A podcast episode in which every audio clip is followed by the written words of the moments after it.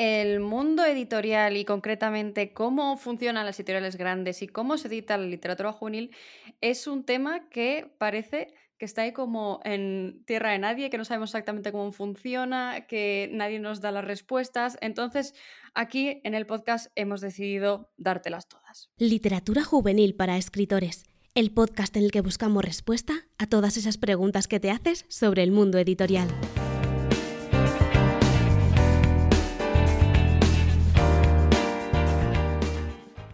Y para ello te hemos traído a Sara Cano, que es autora de un montonazo de libros. Para empezar, esta Érase una vez una princesa que se salvó sola. El futuro es femenino. Todos los libros de la guerra de sexto A, que creo que me ha dicho que eran seis. Presidenta por sorpresa, Desobediente de repente y Jurásico Total, que son tres libros más. Pero además es editora de la división de juvenil de Penguin Random House y necesito explicación de esto ahora mismo. ¿Qué tal estás, Sara? Buenas tardes, estoy bien, recién trabajada, vengo recién trabajadísima. Salgo de, la edición de infantil y juvenil, de la división de infantil y juvenil de Penguin Random House directamente para el podcast.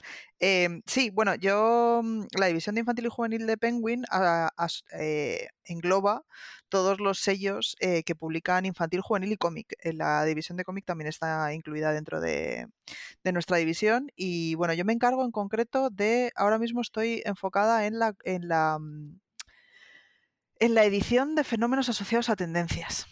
Oh, qué eh, interesante.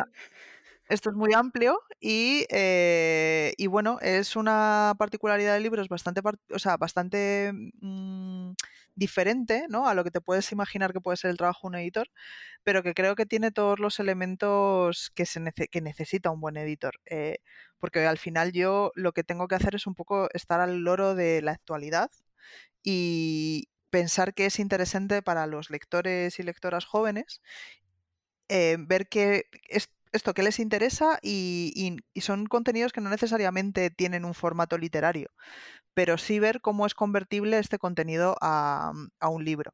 Entonces, bueno, pues este año he, trabajado con un, mago, una bruja, un eh, especialista en ajedrez, eh, gente que habla de cocina, gente que habla de lenguaje no verbal, o sea, es al final una tendencia puede ser, los asociamos generalmente a gente que hace contenido en YouTube, pues gamers sobre todo, pero no solo. El, contenido de tendencias eh, es mucho más amplio que, todo esto. Y de ahí vengo, entonces doy, doy servicio o, edito para varios sellos dentro de la división. Entonces esto de, de, analizar tendencias no es solo se llevan los vampiros, necesitamos tropecientos libros de vampiros. No solo, eso es una parte de la tendencia y eso es la parte de la tendencia que está asociada específicamente a la literatura. Eh, pero también te digo que eso es como un poco, mm, es un poco trampa. O sea, hay modas que generan, que surgen a raíz de fenómenos. Entonces, eh, surge Crepúsculo y eh, empiezan, el vampirismo se, se, pone de moda.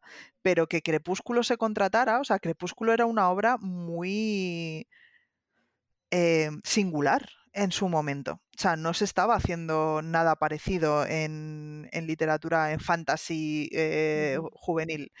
Eh, del mismo modo que lo fue y que fue un, bueno, fue un rompehielo, ¿no?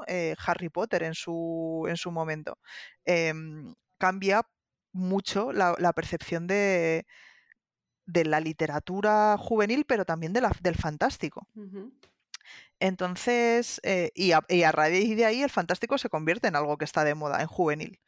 Em, es difícil anticiparse a ese tipo de cosas y por lo general em, nada de lo que está muy cocinado, o sea, cuando se intenta hacer algo que se parezca a, por lo general no suele funcionar porque, porque al final la exclusividad de estos, o sea, la, ni siquiera es la exclusividad, es como la autenticidad, eh, la, originalidad de lo que son los fenómenos literarios es difícil de fabricar. Es ahí la labor del editor consiste en entender que esa obra tiene algo, aunque no se parezca a nada de lo que haya en el, en el mercado, que tiene la capacidad de triunfar. Y al final este trabajo es mucho de hacer apuestas que luego, mm, bueno, pues algunas funcionarán muy bien y otras no tanto. Todos los libros que introducimos en nuestros catálogos, por lo general creemos, por lo general no. O sea, tú no puedes defender un libro en tu catálogo si no crees en él, si no crees en el autor, ¿no? Es muy difícil. Entonces, el libro vaya a funcionar mejor o peor,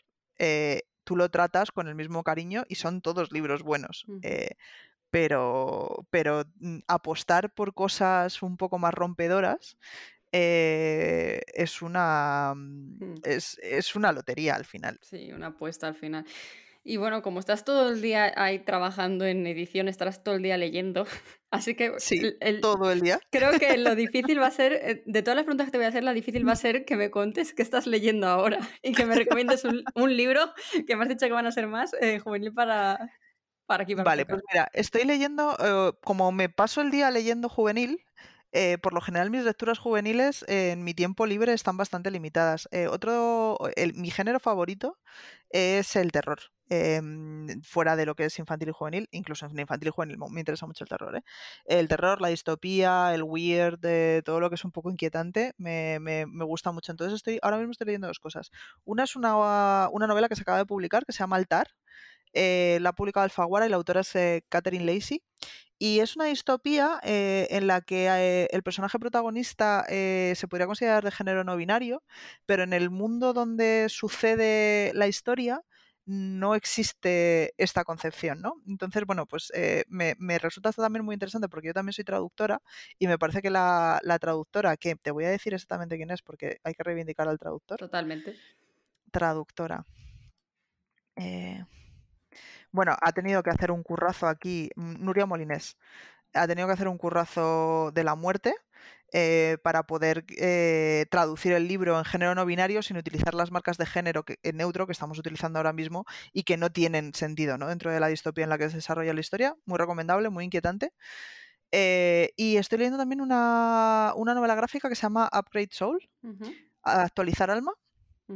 Eh, el autor es Ezra Clayton Daniels y es una historia sobre la vejez. Fíjate, yo que me paso todo el día em, eh, haciendo libros para jóvenes es eh, un poco la reticencia a envejecer em, y si estarías dispuesto a cambiar tu corporalidad por una mejora de tu alma. Entonces, bueno, es una, es una novela gráfica muy inquietante también. Tiene así como puntos de terror, ciencia ficción.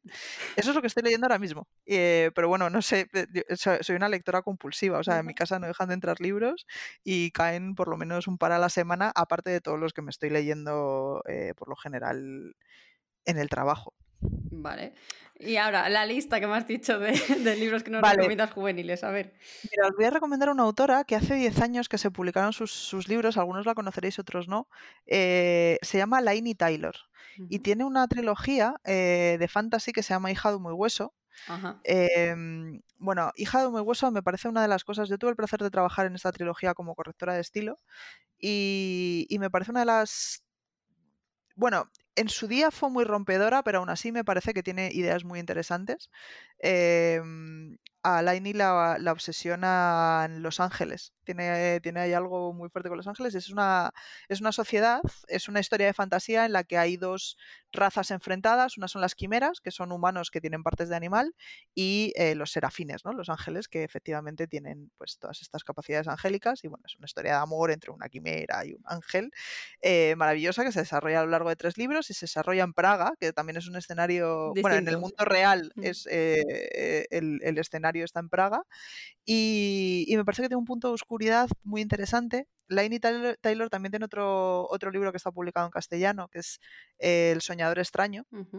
en el que retoma de nuevo la idea de los ángeles, pero esta vez eh, desde un punto de vista como, como la deidad eh, es em, puede estar como muy bueno, la, perversión que hay en que haya una deidad superior eh, y que conviva con los seres humanos, porque no son deidades que no puedes ver, sino que puedes verlas.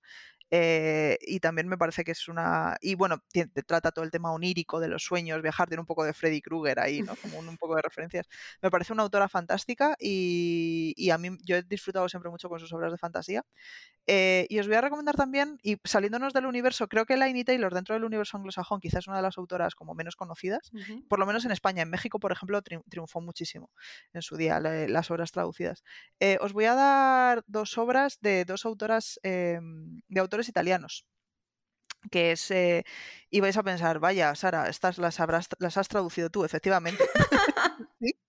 Pero eh, no, os las recomiendo porque la traducción sea muy buena, sino porque la obra original es muy buena. Eh, una de ellas se llama La llave de los secretos. Es un libro que publicó Ciruela también probablemente hace 10 años. Es una historia que sucede en Venecia de una chica de 13 años que descubre que su padre es alquimista y que tiene una ayudante que es una gárgola. Tiene mucha mala leche, hay mucha magia, hay mucha Venecia y me parece que es una obra de que tiene personajes que son muy interesantes porque no necesariamente son buenos o están como que me parece que al final un poco las no la tendencia a crear personajes dentro de la literatura infantil y juvenil y hacerlos tontorrones o quitarles matices. Bueno, pues eh, este, este libro eh, de Cristina Brambila es una absoluta maravilla en ese sentido, en la, en la construcción de personajes. Y otro, otra trilogía que también traduje yo y que me parece estupenda es, eh, se llama La Academia. También la publica Ciruela. Eh, la autora es Amelia Drake, que en realidad es una fusión de dos autores eh, italianos de literatura juvenil clásicos, Pier Domenico Bacalario y Davide Morosinotto. y, y, es la historia de una, es una, una especie de Praga steampunk también, en la que mm, todas las no es, muy original ¿eh? la, idea, porque en realidad es un poco divergente con Harry Potter. O sea, es como que todas, todas las profesiones se pueden aprender en 13 academias a las que se accede cuando cumples los 13 años, en 12 academias y hay una que es la Academia de los Ladrones a la que solamente van los descastados de la sociedad. Eh, entonces el personaje principal, o sea, el personaje protagonista es una chica que se llama Trece, que viene de un orfanato y que termina en esta academia y se tiene que revelar en la que les enseñan a matar, a envenenar, a robar, a forzar eh, cerraduras. Lo común. Es, maravillosa, los personajes son complejísimos, eh, la historia es muy divertida eh, tiene una prosa muy, muy gustosa, ¿no? un, uso del lenguaje muy delicado. Y bueno, pues me parece que, o sea, son obras de las que yo, si yo tuviera que dar un curso, si yo, por lo que fuera, diera un curso de literatura juvenil, y tuviera que, y tuviera que, eh, ¿no? Que poner obras como ostras, esto es lo que yo creo que es buena literatura juvenil. Me parece que estos, estos libros, todos estos que os acabo de recomendar, son muy guays. Qué guay. Bueno, pues apuntadísimos. Tenéis aquí, no para esta semana, sino para meses. Tenéis para todo diciembre, si queréis. y ya que te pasas todo el día leyendo y editando literatura juvenil e infantil, em, y estamos en un mundo en el que todo gira en torno a qué es lo que diferencia la literatura juvenil de la adulta, te quiero preguntar, a la hora de editar estos libros, ¿hay alguna diferencia entre editar libros juveniles y editar libros para adultos? Pues hay alguna diferencia técnica y, sobre todo eh, decisiones de, estilo que seguramente se tengan que tener más en cuenta a la hora de editar infantil y juvenil que, que, en adulto. Y es simplemente que tienes que estar, tienes que entender que el lenguaje que utilizas tiene que ser adecuado para, para los lectores a los que va dirigido el libro. Eso, eso para eso tienes que catalogar muy bien los libros, hacia qué edades eh, están, están dirigidos y tener un cuidado particular en las correcciones de estilo a la hora de, bueno, pues sin restar literatura de ninguna clase, o sea, sin restar literatura, ¿no? Sin restar, con esto me refiero a, pues, a poder hacer juegos de palabras, a hacer ciertas virguerías eh, en el lenguaje, utilizar un lenguaje que sea comprensible y que sea adecuado. Entonces, bueno, pues quizá las, correcciones de estilo en este sentido son más profundas. También hay que tener en cuenta que casi todos los libros son ilustrados y esos libros son más difíciles de editar, eh, más técnicamente. Eh, y después, mm, en general, no, quiero decir, o sea, es simplemente un poco tener en cuenta también los formatos a los que te... Por lo general, cuando tú estás editando literatura para adultos, es texto corrido, no cambian los formatos, ¿no? Tienes muy claras cómo son las, las colecciones. Pues eh, todo el mundo tiene en la cabeza cómo son los libros de Seis Barral, o cómo son los libros de Alfaguara, o cómo son los libros de literatura Random House, o cómo son los libros incluso de Blacky Books, ¿no? Que son como pero e, e, ese, ese criterio de colección como tan uniforme se pierde en infantil juvenil porque casi todos los libros son únicos. A no ser que, bueno, puedes tener series, ¿no? De todos los libros de Isadora Moon son iguales, o todos los libros de eh, Greg son iguales o todos los libros de Ninja Kid son iguales, sí, pero entre sí son todos diferentes. Entonces, bueno, pues al final hay que eh, o sea, establecer, te, los tienes que ir inventando sobre la marcha, te, los tienes que ir inventando colección a colección. Eso es guay, pero también genera más trabajo. Mm. Em, por lo demás, eh, tener en cuenta que tienes la responsabilidad de crear el hábito por la lectura en esta franja de edad. O sea, no hay adultos lectores que no hayan sido niños lectores es muy difícil eh, crear un... O sea, no te digo que un adulto que no le gustará leer de niño de repente no se lea un libro de adulto y le guste, pero de ahí a que genere un hábito lector, sí.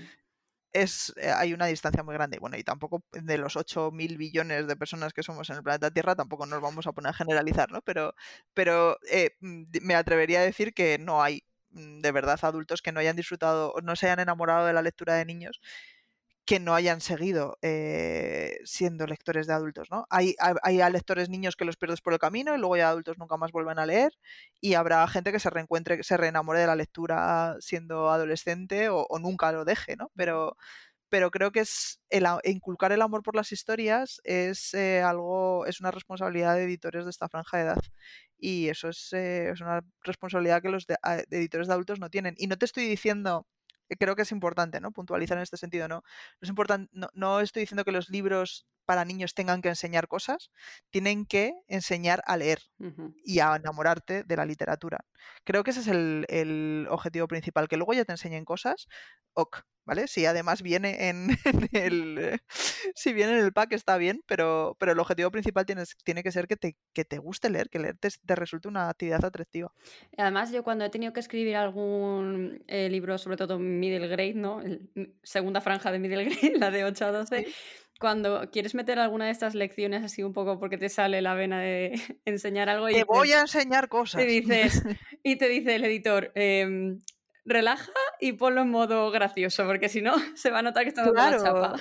Es, sí, sí, sí. O sea, es que es un momento. Está, además, ahora estás compitiendo con tantos estímulos Em, tan, que, dan un beneficio, o sea, que dan una recompensa, una satisfacción tan inmediata que tienes que hacer que la lectura sea de verdad algo placentero. Eso tampoco implica que todo tenga que explotar todo el rato, no hace falta. Eh, puedes enganchar a los lectores haciendo cosas como creando personajes muy interesantes, por ejemplo, o diálogos de los que no puedan salir, o sea, hay muchos recursos pero, pero bueno, al final eh, es imposible, ¿no? Toda lectura transmite una enseñanza porque las escriben todavía seres humanos. De momento. un día que no, ¿no? Sí, o sea, no me parece, quiero decir, no me parece ni mal ni bien, me parece que es una cosa que va a terminar pasando. Habrá inteligencias artificiales en algún momento escribiendo historias, pero de momento eh, las, las, seguimos escribiendo seres humanos que transmitimos, que nos, nos dejamos ahí la piel, es imposible, no no volcar un poco de lo que tú eres en, lo que escribes. El tema de las inteligencias artificiales da para, para rato porque... Para todo lo que quieras. Es que además da igual que ellos escriban los libros porque van a necesitar detrás una persona que diga esto tiene sentido, esto no tiene sentido, ¿sabes? O sea... Sí, pero estoy convencida que en algún momento habrá... Em, eh, no, eh, estos motores de, lingüísticos que sean capaces de reproducir el estilo de una eso nos va a superar en algún momento, pero de ahí a que la creación humana seguramente sea una herramienta que nos resulte súper útil de aquí a 100 años y que ni tú ni yo la vamos a ver porque estaremos ya creando malvas, pero... pero o no, quién sabe. Nos acaba de matar. Hombre, yo de aquí a 100 años tengo que estar muerta por biología. ¿Quién sabe?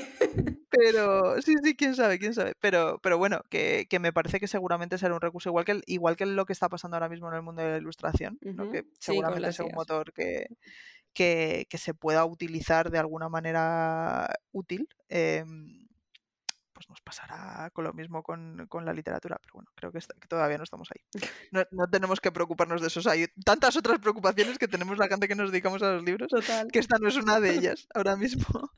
Yo creo que hablando de preocupaciones, una que siempre os lleva de cabeza, al menos por lo que he podido aprender estos años, es el calendario editorial y cerrarlo. Así que cuéntanos un poco cómo funciona eso y con cuánto tiempo se cierra, etcétera, etcétera, porque creo que es algo que a la gente le interesa y porque no sé, eh, para quien no lo sepa, yo hice un curso contigo este verano que tienes en, Escuela Cursiva, que ahí estabas hablando de más o menos en qué fechas se cierran los calendarios para, para el año pues siguiente, así que... Esa aproxima, se cierran aproximadamente a un año vista. Em, entonces yo ahora mismo estoy contratando pues noviembre de dos, bueno, eh, más bien enero de 2024. 2023 está cerrado, tiene algún hueco y depende mucho sobre todo de, precisamente porque yo, te, yo me dedico a, esta particularidad de la edición que te decía antes que tiene que ver con las tendencias, quizá cierro mis libros un poco más tarde porque las tendencias a veces son... Eh, son como fuegos fatuos. No, ni siquiera son efímeras, es como, son como geysers. Brotan y, y, tienes que estar ahí para verlas. Y tampoco puedes publicarlo un año vista porque una cosa que es tendencia ahora no tiene por qué serlo dentro de un año. Entonces, em, bueno, mínimo seis meses. es, el mínimo de tiempo que, en el que se cierran los calendarios editoriales, pero por lo general es un año vista de, cierre. Cuando estuve estudiando en el máster de edición de la Autónoma de Madrid, vino, em, a ver si digo bien su nombre, eh, es editor de Plaza y Janes, Alberto Marcos. Alberto Marcos, y nos enseñó un super Excel con un que es como el calendario editorial vuestro. E, ¿Eso es, verdad? O sea, ¿lo tenéis todos? ¿Un, super Excel de tenemos que rellenar huecos? Tenemos un super Excel, tenemos muchos super Excels, pero uno de ellos es, por ejemplo, eh, una traducción, ¿no? Tenemos un, calendario de entregas que es para que una traducción salga el 15 de mayo de 2024, ¿cuándo la tiene que recibir el editor? Cuando la tiene que recibir el, equipo de edición técnica, que sería como los que se encargan de la corrección de estilo y demás. Eh, cuando la tiene que, recibir el maquetador. Y todo eso es ocho meses vista. O sea, luego pues a veces no puede ser, ¿no? Porque por, eh, por, plazos no se puede cumplir, pero sería lo ideal para que todo el mundo viva feliz, no tenga que echar horas extra, eh, trabaje lo que tiene que trabajar y no demás y, y, todo eso, pero luego tenemos un Excel gigantesco en el que vas, tienes que ir cumpliendo casillas de cosas que tienes que hacer. Mandar a probar la cubierta, check. Eh, mandar el texto al autor con mis cambios para que lo edite, check. Eh, Mm, introducir las correcciones de primeras de cubierta, check. O sea, hay como un millón de procesos eh, de los que tienes que estar, de los que tienes que estar al oro, pero sí, eh, el primer paso es contratar un libro. Y los, mira, para que te hagas una idea, mira, yo dentro de dos semanas eh, presento las novedades editoriales de todo otoño, o sea, de todo el segundo semestre de 2023. y todo eso ya tiene que estar contratado. ¿Y lo de presentas? O sea, eh, yo aquí Las presento, o sea, las, se presentan internamente dentro de la editorial para que todos los departamentos conozcan en qué estamos trabajando.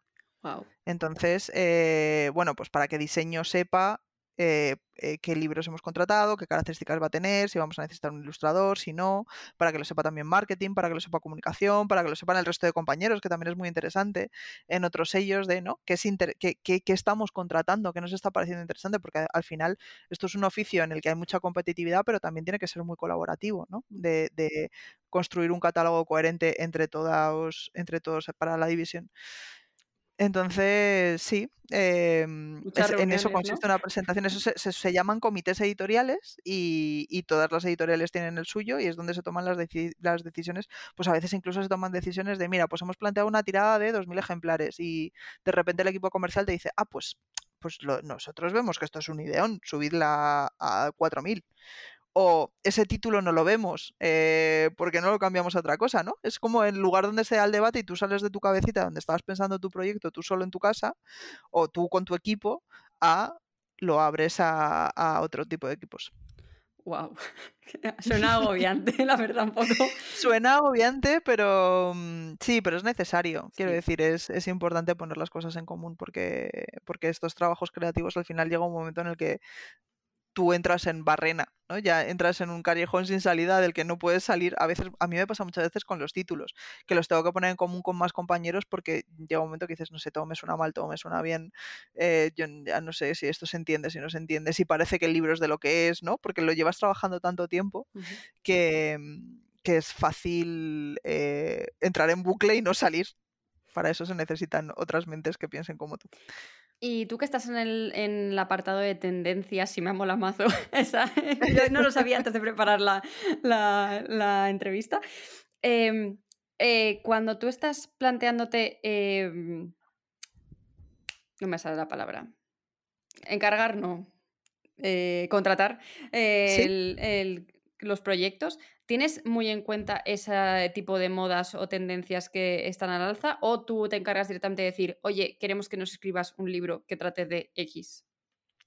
Mm, mira, mi experiencia, porque además yo he trabajado en varias facetas de este proceso de las tendencias, ¿no? O sea, antes de ser editora y contratar los proyectos, trabajaba como redactora de muchos de ellos. O sea, hay que tener en cuenta que en el 90% de los casos estás hablando con creadores de contenido que el contenido que crean no es literatura, entonces no saben eh, trasladarlo a un libro, a un formato de un libro.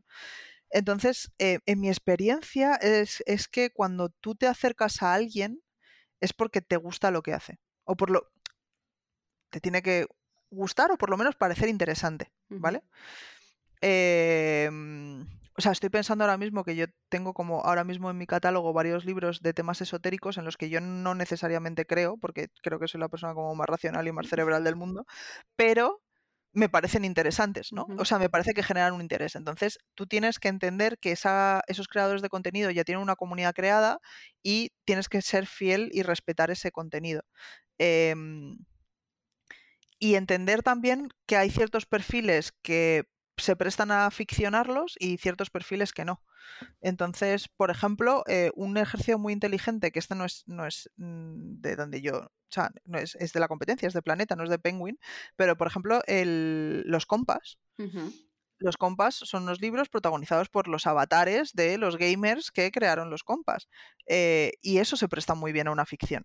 Se presta muy bien a ficcionarlo porque puedes crear un universo dentro del universo de Minecraft, donde los personajes vivan aventurillas. ¿Y qué diferencia eso entre ficcionar, por ejemplo, una serie de televisión, hacer libros de Peppa Pig, o hacer libros de Pocoyo, o hacer libros de Bluey, que son como las tres series así como más entre preescolares, más, más populares entre preescolares. Creo que no hay ninguna, ¿no? Es como escoges coges los personajes y los insertas dentro de una ficción y, y hay otros contenidos, sin embargo, que no. Eh, hay otros creadores de contenido, por ejemplo, estoy pensando en eh, pues un libro que se ha publicado en septiembre, que esto lo, he editado yo, de un eh, maestro del ajedrez que ha decidido disfrazarse. Y entonces se hace llamar el rey enigma y él va retando a la gente por la calle a jugar al ajedrez y está haciendo como muchísima promoción de este deporte, que siempre ha parecido un poco elitista, ¿no? Como de una cosa como muy sesuda y muy cerebral, y lo ha puesto como muy al alcance de todo el mundo. Este hombre salió en Got Talent.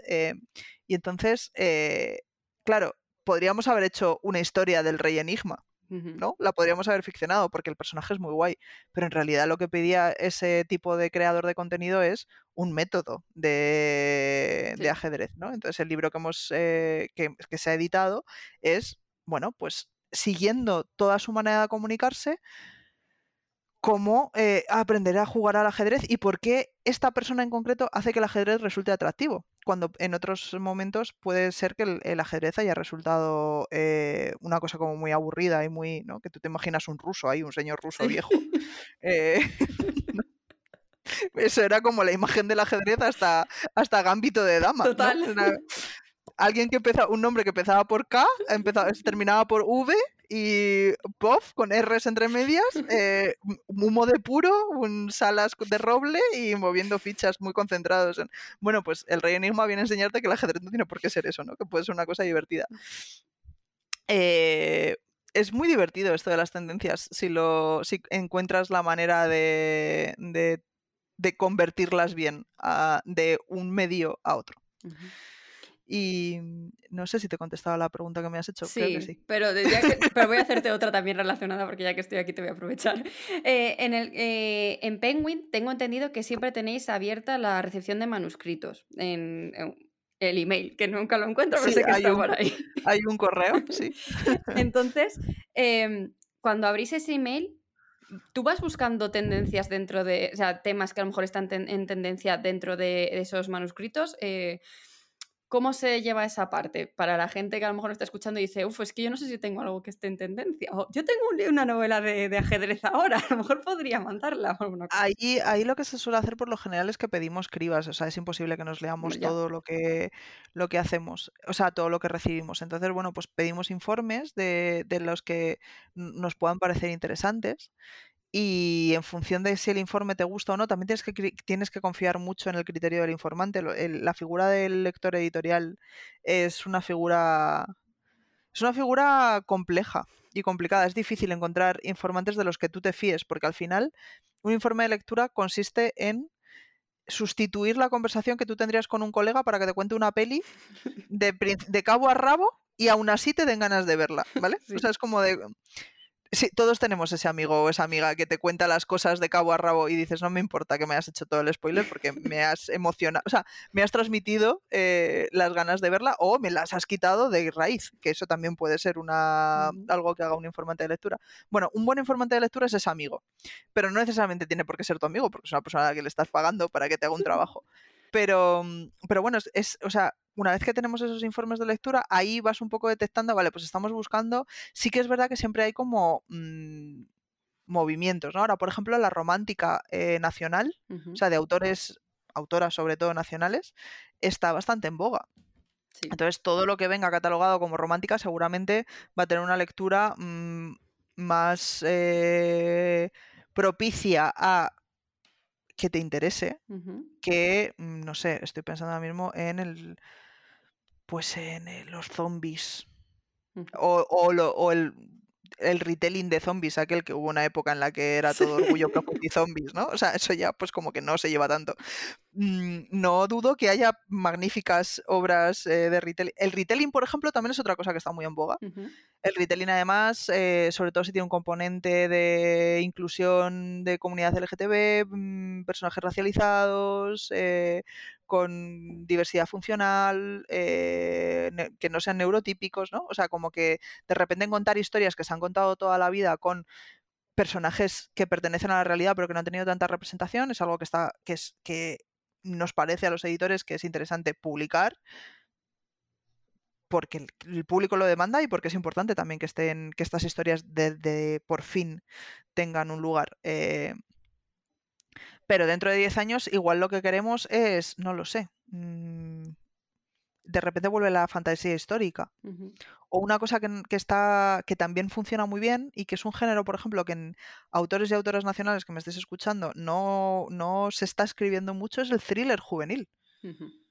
No hay muchísimos thrillers juveniles escritos por autores y autoras nacionales y gustan mucho si están bien hechos. Eh, estoy pensando, por ejemplo, en los libros de Karen McManus, que están en, el catálogo de Alfaguara, que es uno de los sellos para los que yo trabajo, y que además he traducido yo eh, curiosamente. Vaya. No todos, ¿eh? pero bueno, por lo varios de los libros de Karen McManus que son thrillers que te los bebes en una tarde, que, son de instituto, que hay una serie, uno de ellos está adaptado ahora mismo en, Netflix.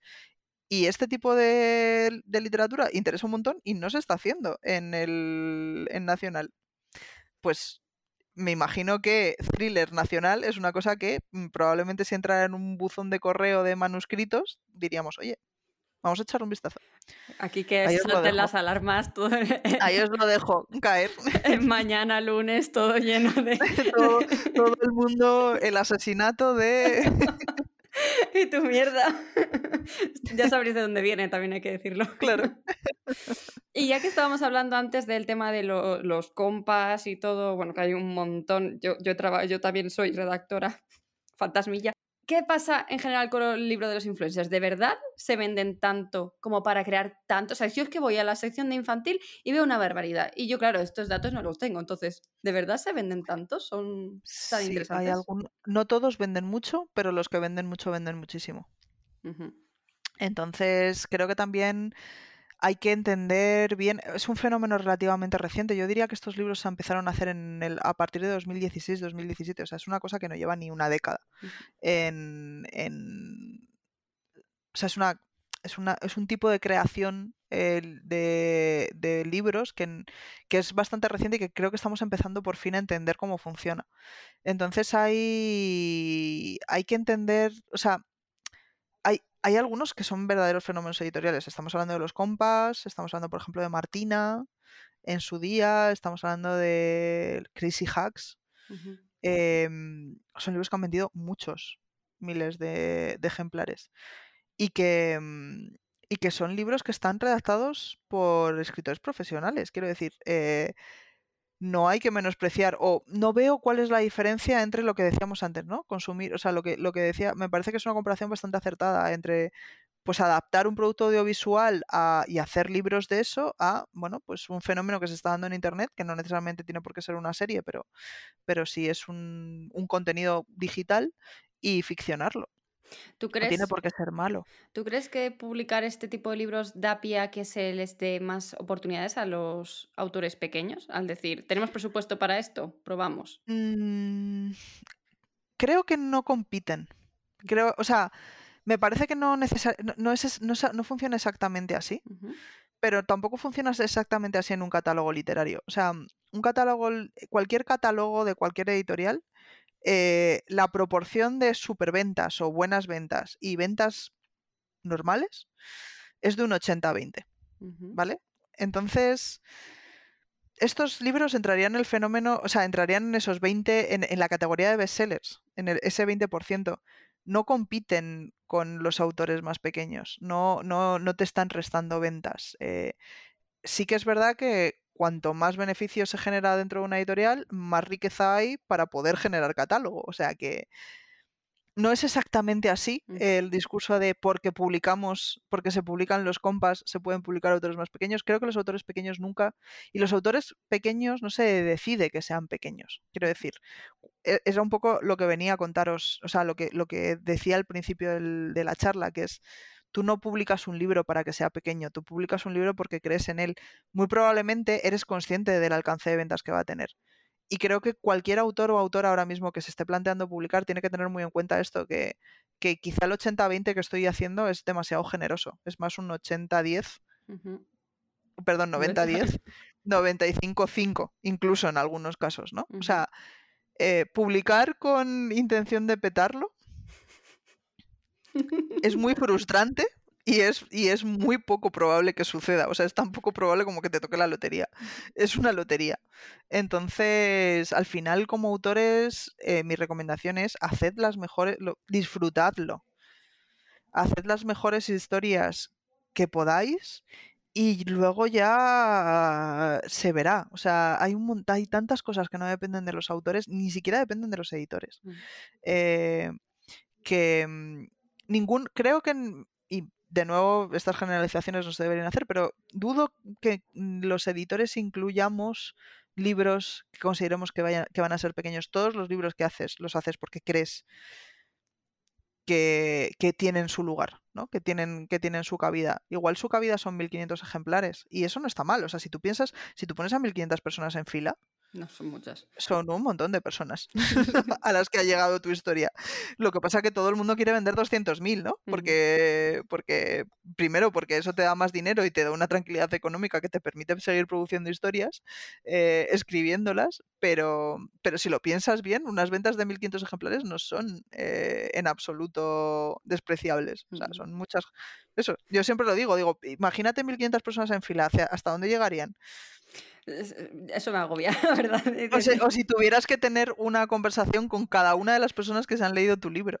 Eh, wow. Eh, que, no sean fenómenos comparables a un superventas no quiere decir que sean fenómenos despreciables, ¿no? que, no que, sean, que sean autores. Hay que cuidar igual el autor y la historia, tanto si la publicas para, para que venda 2.000 ejemplares como para que venda 200.000. Esa, esa, creo que esa tiene que ser la máxima de cualquier editor pues mm, me alegro mucho porque además yo creo que mucha gente se habrá sentido aliviada al escuchar esto, ¿no? Porque se pone muchas veces al editor como el malo eh, de la peli. ¿no? Sí, sí, somos unos bichos malísimos, nos odia todo el mundo, pero... Sí, pero luego cuando lo tienes le quieres mucho, ¿sabes? Como no te vayas. Claro, y además, bueno, pues eh, un editor, una editora es una persona que te da la posibilidad seguramente, dependiendo también de la editorial en la que publiques, ¿no? Pero que te está, está poniendo, es una posibilidad, te está dando una posibilidad no te, está, no te puede garantizar nada, pero te da la posibilidad de poner todo lo que está en su mano, que es mi equipo de edición, mi equipo de comunicación, mi equipo de marketing y mi distribuidora, para que tus libros lleguen a la mayor cantidad posible de lectores. Lo conseguiremos mejor o peor, pero si no lo tienes, no lo... O sea, estoy pensando, por ejemplo, en eh, la gente que autopublica en Amazon, ¿no? Que por lo general, bueno, por lo general no, o sea, siempre que tú publica, autopublicas en Amazon, em, el beneficio que obtienes es mayor porque el porcentaje de el PVP a repartir se, reparte solamente entre el autor y Amazon.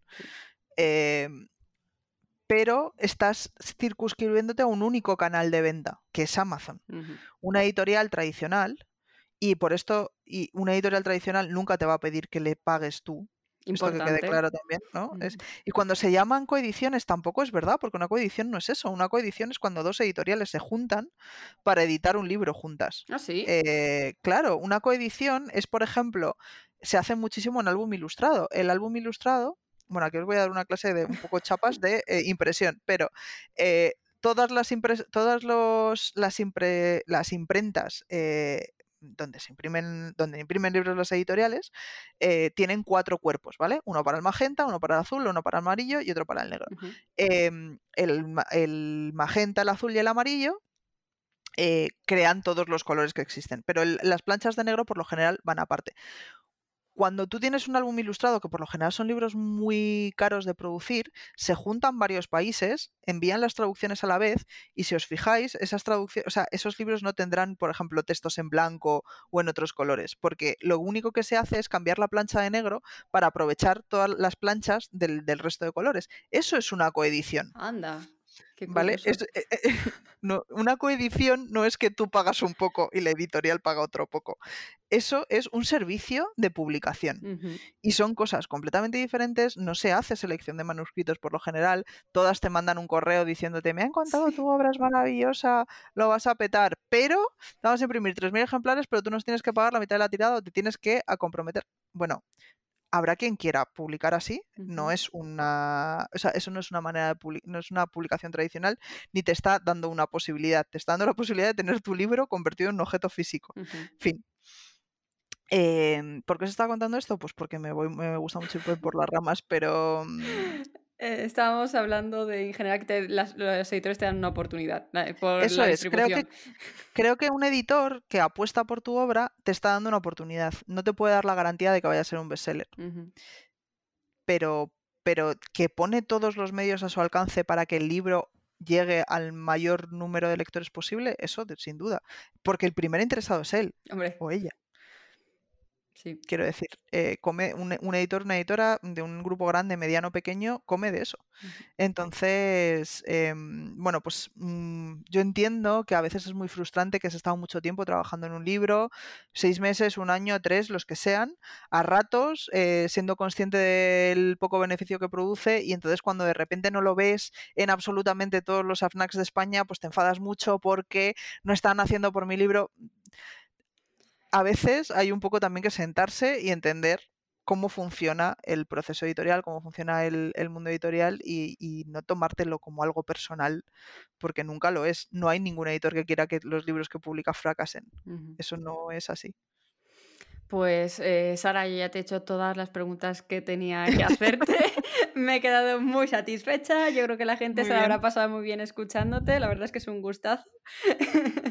Me eh, alegro. y, nada más. Eh, no sé si a lo mejor se te ha quedado alguna cosa que quieras comentar que yo no te haya preguntado y digas, sí, quiero hacer matiz. Este es tu momento.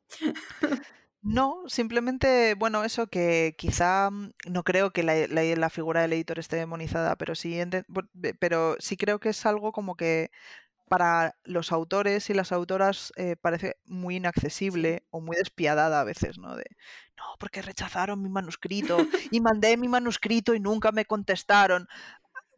Ay, cariño, relaja, quiero decir. Sí. ¿Te pidieron ese manuscrito? No. Bueno, entonces no te deben ninguna respuesta. Y si lo mandaste y no te contestaron, entiende que detrás de todo este proceso hay personas que, por lo general somos amantes de la literatura y que, que lo que buscamos es hacer catálogos que tengan sentido. y, que, y que a veces cuando recibes un rechazo editorial, eso no quiere decir que una que tu obra no sea buena. Quiere decir simplemente que no encaja eh, en el catálogo de ese editor. A mí me ha pasado ¿eh? de rechazar libros que me han gustado un montón porque simplemente no encajaban con lo que yo, con lo que yo tenía que publicar en ese momento. Em, y poco más. Quiero decir, no, con eso tampoco nos quiero santificar, eh, pero, pero bueno, sí quitarle un poco de peso, ¿no? A esa figura como de... Y, entender que el proceso es bastante humano y que, y que hay un montón de agentes involucrados en, en él. Y cuanto más grande el sello, más aún, claro. Más, más agentes involucrados, sí. o sea, más, más interventores. Efectivamente. Pues nada, Sara, muchísimas gracias por venir hoy. Espero que te hayas estado a gusto, que te lo hayas pasado bien. Muy a gusto. Tú que estás escuchando esto desde tu dispositivo electrónico favorito, te recuerdo que puedes compartir, darle like, eh, mirar todos los libros que nos ha recomendado Sara a lo largo de todo el episodio, eh, ir a por sus traducciones, a por sus libros propios, a por cualquiera de los sellos que está trabajando ahora y que tienes eh, tanto contenido de pago gratuito en literatura y nos escuchamos una vez más la semana que viene. Adiós.